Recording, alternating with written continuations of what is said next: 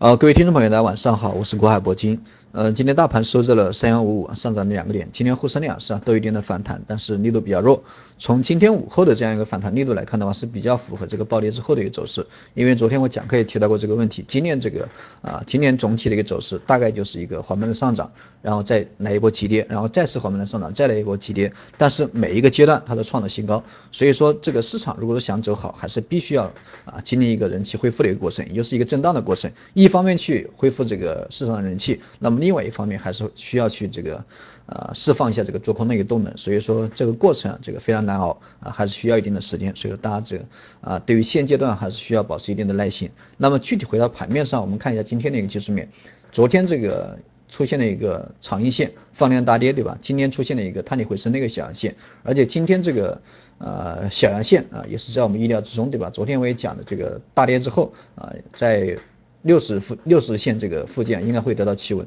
啊，应该会得到企稳。那么今天的一根小阳线啊，实际上是没有办法去确认这个到底行情是已经止跌了，还是处在一个下跌的中继形态啊，这个还是需要观察两个三个交易日，呃，短期之内这个肯定观察不了。那么我们还是需要根据实际的一个情况来对这个啊对。来根据这个接下来这个行情，接下来最近这三四个交易日，或者是本周的一个啊走势来判断这个大盘到底是止跌还是这个下跌的中继形态，我们还是需要这个观察一下。那么从目前这样的一个走势啊，这个影响股市的一个走势，主要是基本面，这个技术面我觉得没什么问题，因为下方这个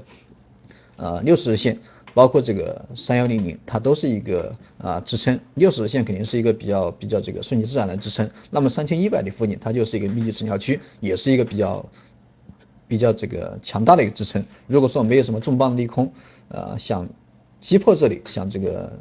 跌破这样的一个防守的话，应该是比较困难的。啊，应该是比较困难的，所以说基本面这个技术面肯定没什么问题。那我们首先，那么就得重点关注一下这个基本面。那么至于基本面，我们肯定是还是需要这个昨天我讲的这个两点。第一点就是美联储加息的问题，因为美联储加息，呃，这个不可避免，对吧？这个毫无疑问也没有这个，呃，我们我们也在等待。这个市场其实已经释放了这个美联储加息的这样一个利空，啊，都知道要加息，对吧？所以说我们只需要这个静静等待这个靴子落地，啊，也不需要多久，就明天，对吧？啊，明天这个。呃，后天也就是后天凌晨这个两点两点半两点半左右会公布这个美联储的一个利率决定啊，到底是加息还是不加息？我觉得应该会加息啊。我们静静的这个靴子落地，这个靴子落地实际上是一个呃不是什么利空啊，我觉得更多的是一个利好的消息，因为这个啊该来的还是会来，对吧？来了以后也没什么利空了。那么另外一点就是关于这个保监会。啊，因为最近一段时间的一个走势，主要是这个保监会跟证监会啊，这个影响了这个基本影响了这个基本面。那么今天这个保监会又召开了一个专题的一个会议吧，专门针对于保险资金啊提出了很多要求，啊，主要是强调这个保险业一定要信保，保险业一定要啊保险资金一定要这个作为一个长期资金的一个投资者，而不是市场这个短期的一个投这个炒作者。啊，也对他们提出了几点要求，主要是服务什么实体经济啊，啊，或者说成为什么人民生活的保障系啊，而不应该去这个炒作这个股票啊，获取利润啊。实际上这样的一个会议啊，基本上这个保险资金已经定性了啊，也就是像之前什么恒大呀，什么这个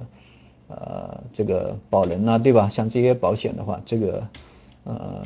他们应该接下来的一个操作都是这个。啊，应该转一下方向的，应该会做一个财务的投资者，不会去恶意的收购啊，啊，或者说控股啊，这个在二级市场上面去获利啊，这个应该啊，这种之前的这种模式肯定要终结了。那么这样的一个监管信这个信号的一个出现嘛，也算是信号，也算是一个啊警告，对吧？啊，他们的目的主要是。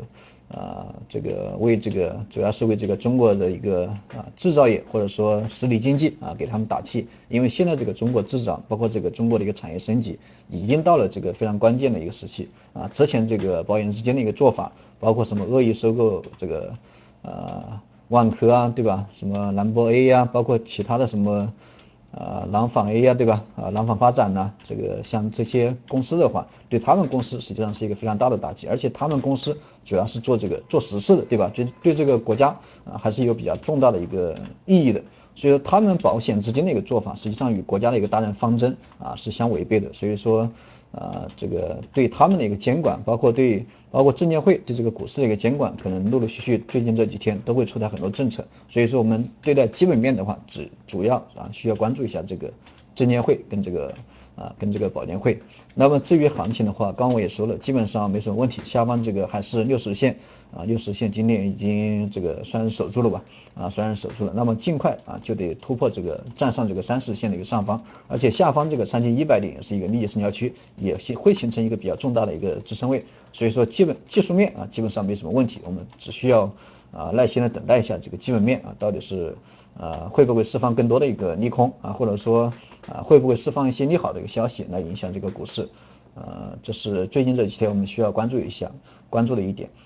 啊，单从现在的一个走势来看的话，这个没法判断，单从这个技术面根本没法判断到底是这个啊止跌企稳啊还是这个。还是这个下跌的一个中继形态，我个人偏向于这个止跌企稳啊，个人偏向止跌企稳，因为昨天讲课的一个标题已经很明确，对吧？啊，这个大跌之后马上会这个得到企稳，马上会这个啊即将企稳，这个是昨天的一个讲课的一个标题啊，也就是说我从现在的一个个人的一个判断的话，还是还是倾向于这个止跌企稳。呃，但愿，但是至于这个到底对不对啊，还是需要这个行情来给我验证啊，还是需要这个等待三五个交易日吧啊，毕竟这个需要震荡一下，我们再看一下这个基本面到底会对股市产生什么样的影响。